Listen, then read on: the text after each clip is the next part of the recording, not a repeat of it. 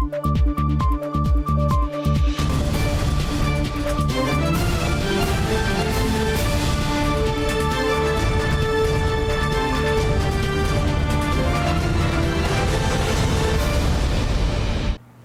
键时刻带您迅速掌握潮流趋势，欢迎您收看《财经趋势四点零》，我是赵廷玉。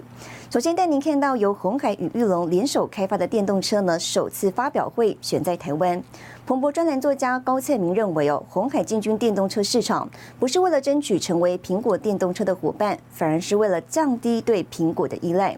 高赛明说了，红海汽车业务的潜在市场呢，高达两千亿美元，比二零二零年从苹果赚到的财富高出两倍。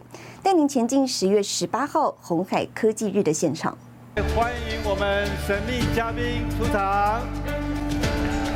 贵气商务电动车缓缓开进，仔细一看，上面就是红海创办人郭台铭。选在十月十八日郭董生日这一天，红海在南港展览馆送上最新电动车作为生日贺礼。是我这一辈子七十一岁以来收到最好的生日礼物。电池设计，到机构工机构工程，到三电系统，到操控啊内装系统，到操控系统的整合工程，仅仅花了一年的时间。鼓掌。红海去年推出 M I H 开放平台，短短一年时间正式迈入电动车制造端领域。惊喜还不止这个，科技流线感外观，外形类似日系修旅的西极具家庭用房车，号称售价百万以下。还有大众运输工具电动巴士，首度在媒体前正式曝光，直接来个实际路上行驶。我们这三台全新的电动车，最高的性能可以达到七百五十匹马力。零到一百公里加速只要二点八秒。我们的电动车不只是马力大、加速快，续航力最远可以到达七百五十公里。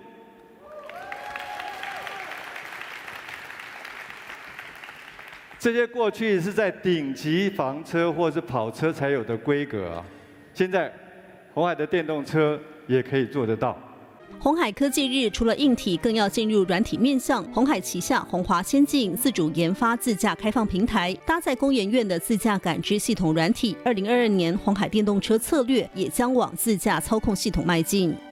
我们逐步的建立了红海的电动车供应链和出海口，也展现了我们一些在 EV 硬体上的一些成果。今年是硬体，接下来我还有软体以及半导体。红海不再是 new kid in town。红海科技日成为媒体外资瞩目焦点，除了红海高层、半导体大佬薛明志、行政院副院长沈荣金等人出席，也宣示红海二零二五年抢下全球电动车市场百分之五市占率的企图心。新唐人亚太电视黄亮简、胡宗汉、沈维彤，台湾台北报道。红海电动车预计二零二三年上市。红海董事长刘阳伟认为，二零二四年呢，全球的电动车市场就会起飞，那么整体产值将高达六千亿美元。而台湾呢，有三大优势抢攻。他还说了，未来要在全球不同市场建立区域制造中心。而另外呢，与特斯拉的合作也成为外媒关注焦点。加油门加速行驶，续航力超过四百公里。M I H 商用车电动巴士首度开放试乘。这是红海第一台商用化的电动巴士，可以看到，像我在驾驶桌这边，取代传统的指针，改用数位仪表板方式来呈现。另外呢，巴士呢也非常贴心，使用了内轮差的警告系统。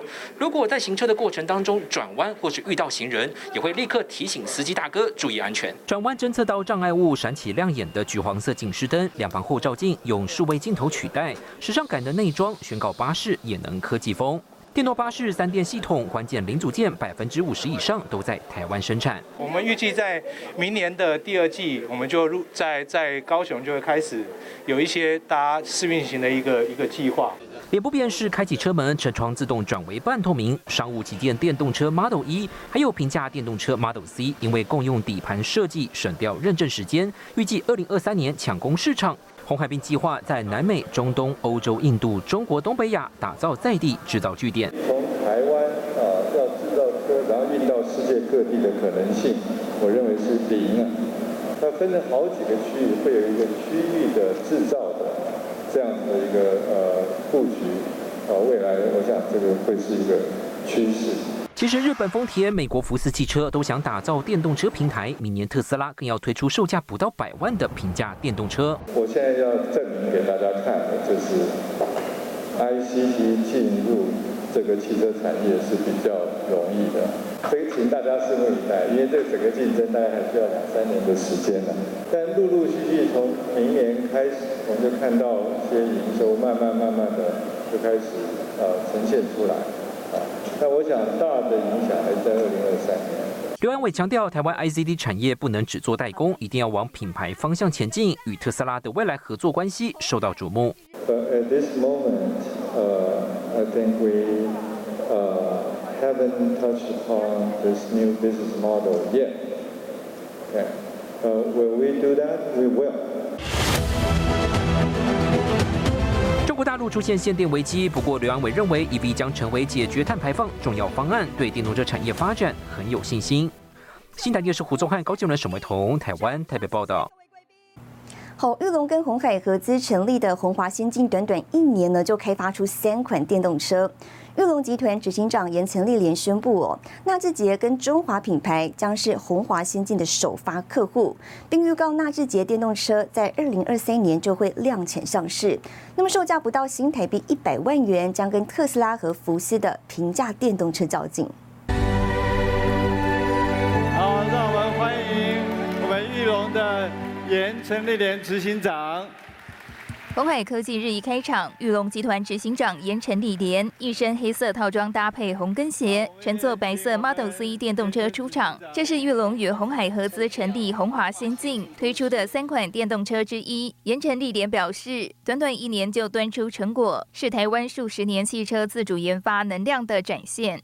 玉龙集团的纳智捷及中华品牌，将是红华先进品牌。产品品牌的首发客户，玉龙集团的自主品牌电动车将结合红海集团的资源再出发，为市场提供崭新的移动体验，请大家拭目以待。盐城地联接棒玉龙集团后，积极朝转型发展。营收方面，上半年获利已见成效。电动车布局上，玉龙表示，Model C、Model E 两车款首发客户都会是纳智捷，在二零二三年底前先后量产上市。中华汽车也规划采用 Model C 平台，开发自有 CMC 品牌的电动 SUV 车，预计在二到三年内量产上市。产品推出之后，呃，要面临的是规格在二零二三年是不是还有像现在一样的竞争力？然后消费者是不是买单？充电网络的部件是不是能够充足？这三款电动车在量产之前，其他竞争对手早早卡位。电动车大厂特斯拉将推出二点五万美元（约新台币七十万元）的平价电动车，福斯也预计打造约新台币六十万元的电动车 ID. Light。纳智捷首款电动车 Model C 预计售价新台币一百万。园内各大厂积极发展电动车，就看谁能先量产，抢得市占率。新唐尔亚太电视曾一豪、李晶晶，台湾台北报道。另外来看到台湾国际智慧移动展二十号呢，在台北登场，展现台湾在智慧移动产业的研发跟制造实力。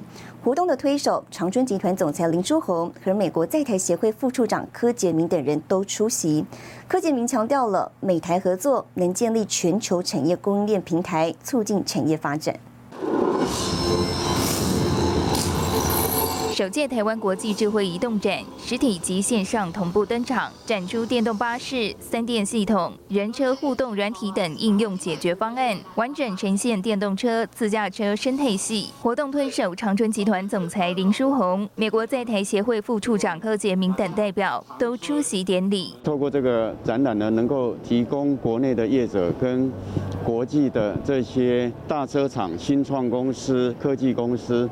将来作为接共同合作跟呃连接的一个平台。We are very fortunate to have with us today some of the most forward-looking businesses in the world working on on EVs. I have full confidence that Taiwan-U.S. cooperation will be successful in its goal To restructure global supply chains and expand bilateral industry collaboration. ARM ARM 提供了我们的 SOC，就是我们的芯片的这个设计方案。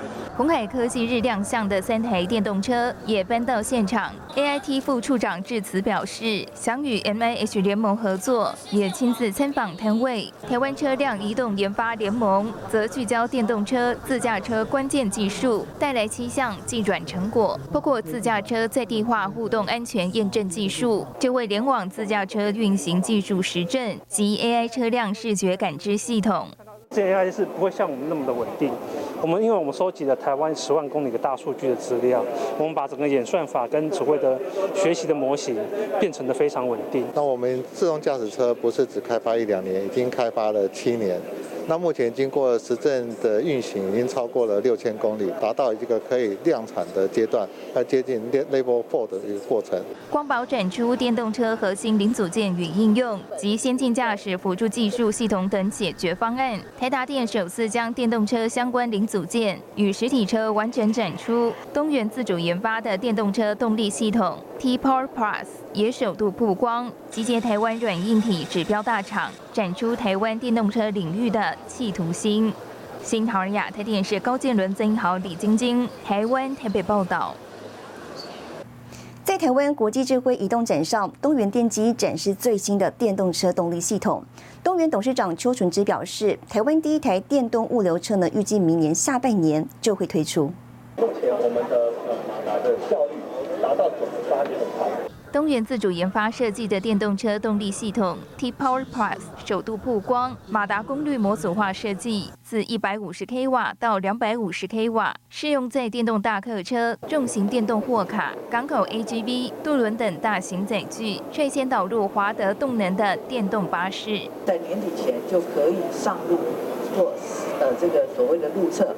那这个好处就是，希望明年我们就可以进行量产。小型的乘用车到重型的这个货卡车，东源都准备好了呃完整的动力系统的这个解决方案。现在商机无穷啊，啊，这个大巴、电动大巴都是政府有补助的，所以我认为，二零二三年应该会会有很大的业绩会在这边展现出来。董事长邱纯之表示，东元是目前台湾制造商唯一取得 DMIT 产创计划的动力系统厂商，设计、生产及材料都是在台湾，并且连接智慧监控，为电动车国产供应链打下高规格基础。邱纯之表示，台湾第一台电动物流车预计在明年下半年推出。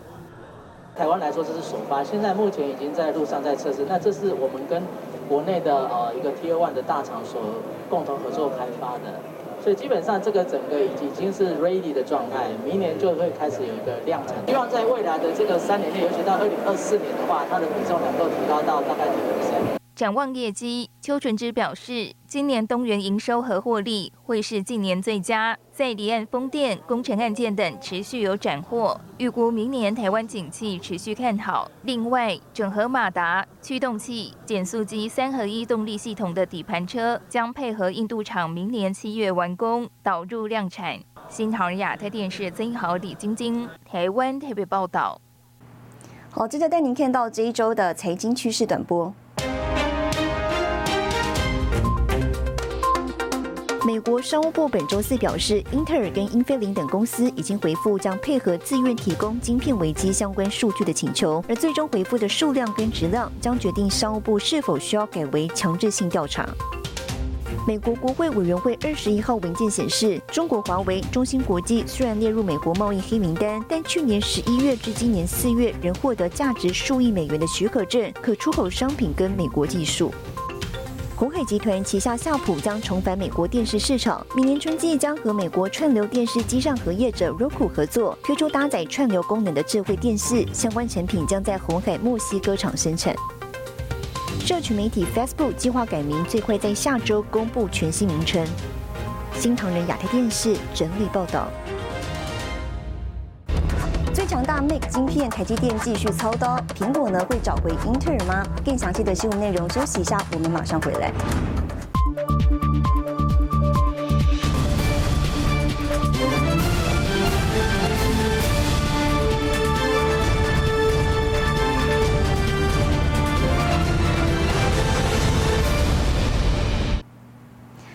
在，苹果公司举行二零二一年秋季第二场新品发表会，会中公布两款 M1 的进阶晶片，那么同样呢是由台积电操刀，被称为史上最强大 Mac 晶片。另外一方面，英特尔执行长基辛格呢也向苹果喊话，希望苹果能再采用英特尔处理器，还希望苹果将晶片呢委由英特尔生产。不过呢，有分析认为，英特尔不该再盼望苹果回头，应该要好好盯着新伺服器平台量产投片别延迟，以及呢如何缩短跟台积电的差距。十八号，苹果公司举行二零二一年秋季第二场新品发表会，其中专为进阶电脑而生的苹果全新自研晶片 M1 Pro 以及 M1 Max 受到瞩目。And its die has a staggering 57 billion transistors. That's 1.7 times M1 Pro and 3.5 times M1. It's the largest chip we've ever built by far. M1 Max has the same powerful 10-core CPU complex of M1 Pro And doubles the GPU to a massive 32 cores, giving M1 Max up to four times faster GPU performance than M1. 这两款晶片继承 M1 的 ARM 指令集架构与统一记忆体设计，以台积电五纳米生产。法人预测，苹果这次新品将强势进攻圣诞节旺季，组装大厂红海、广达以及晶圆代工龙头台积电等供应商都有望受惠。Apple decided they could do a better chip themselves than we could, and well, they did a pretty good job. So what I have to do is create a better chip than they can do themselves. I would hope to win back this piece of their business as well as many other uh, pieces of business uh, over time. 十七号，美国媒体 Axios 报道。英特尔执行长基辛格表示，希望苹果能再次采用英特尔的晶片，或苹果能将自行设计的晶片委由英特尔生产。二零零五年以来，英特尔一直为 Mac 制造晶片，但目前苹果的晶片是由台积电和三星电子生产。 新唐人亚太电视张麒麟综合报道。好，继续来看到日本拼半导体复兴。近日陆续传出，日本招揽各国半导体业者到日本当地设厂。美国机体大厂美光就传出将投资八千亿日元，在广岛新建低润工厂。日刊工业新闻二十日报道，美国记忆体大厂美光看好低润中长期需求扩大，计划投入八千亿日元，折合新台币一千九百五十亿。在日本广岛现有工厂附近新建新的低润工厂，目标二零二四年启用生产。美光是全球第三大低润制造商，六月初已经开始量产第四代十纳米级制成低润。据报道，美光将向日本政府申请一部分补助金，而全球晶圆代工龙头台积电也在十四日宣布，将在日本新建一座特殊制成晶圆厂，采用二十二、二十八纳米技术进行晶圆制造，预计二零二二年建厂，二零二四年量产。据日媒消息，日本政府正考虑提供台积电一半的补助金，约五千亿日元。英国金融时报十九日刊出日本首任经济安保大臣小林英之的专访，他强调，日本需要制定能与美国及中国匹敌的半导体长期战略愿景，否则日本半导体产业注定无足轻重。でその中で、まあ、国としてどうしていくかというのは、やはり中長期的な半導体の需給の安定に向けて、えー、こう他国に匹敵する取り組みを進めていくこと、あのこれを早急に進めていく必要があると思いますし。小林英之表示，邀台积电设厂只是日本复兴半导体产业的第一步。除了国家补贴与支持外， 日本政府需快速展现如何定义日本未来十年地位的具体承诺。特にあの先端半導体のこの生産拠点へのこの日本へのこの立地立地というものをやっぱり国を挙げてえー、まあ国国を挙げてというか、まああのやっぱりしっかりと推進していく必要があると思っています。日媒报道，为了因应台积电赴日，日本政府计划设立基金来支援半导体厂商， 建立一个让日本国内产业能够受益的制度，以稳定半导体供应，提升相关企业技术。デジタル化が進展する中におきましてあらゆる産業分野におきましてこの不可欠とされる半導体でございますからこの安定供給体制の構築というのは極めて重要だと。日本财经记者须田胜一郎分析，目前全球正在重建供应链，摆脱对中国的依赖。 从经济安全保障的角度来看，日本需要的是安全干净的车用半导体。台积电规划的虽然不是最先进制程，但已可供应日本汽车工业所需。新航亚太电视叶恩杰编译。接下来带你浏览这一周的重要财经数据。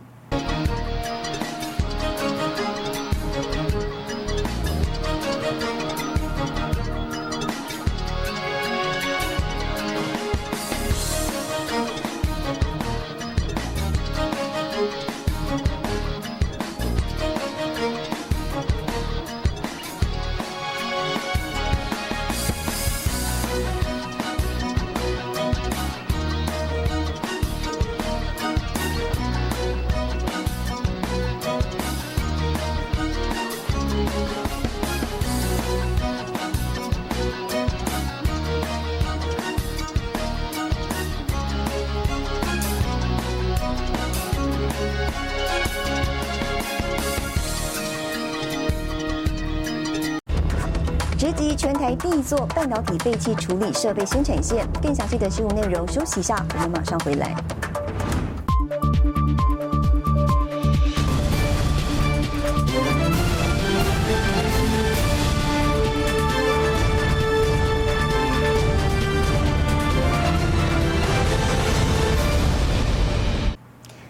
全球发展半导体带来经济效益，还有废弃问题。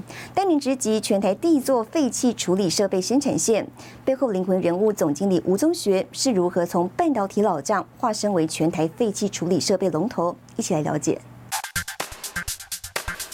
全球扩充半导体产能带来经济效益，但也制造大量的废弃物，其中包含废气问题。腐蚀性很强的酸碱性气体、剧毒的那个氢化物气体，还有一个就会造成温室效应的含氟气体。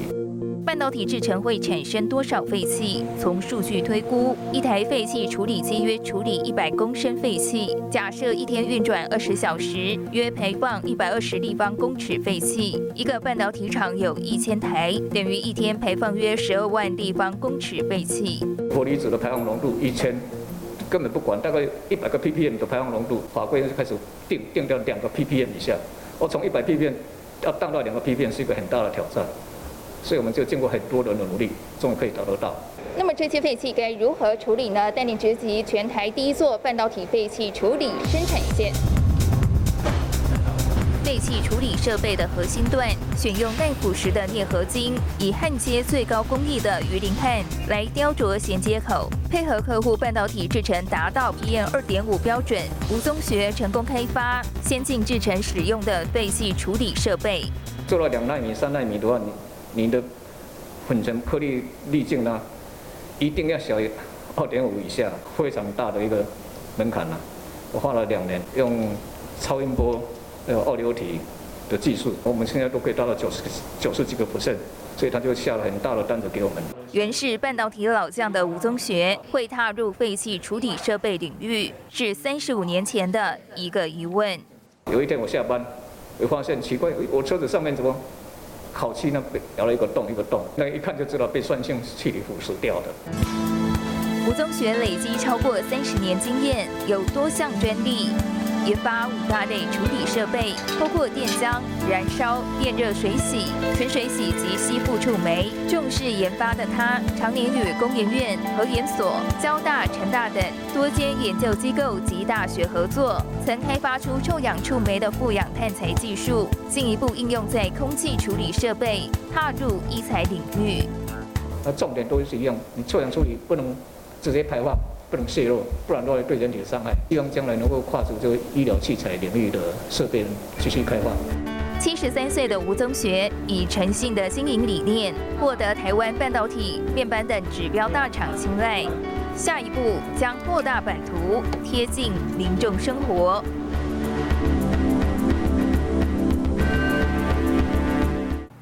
好，带您看到下周有哪些重要的财经活动。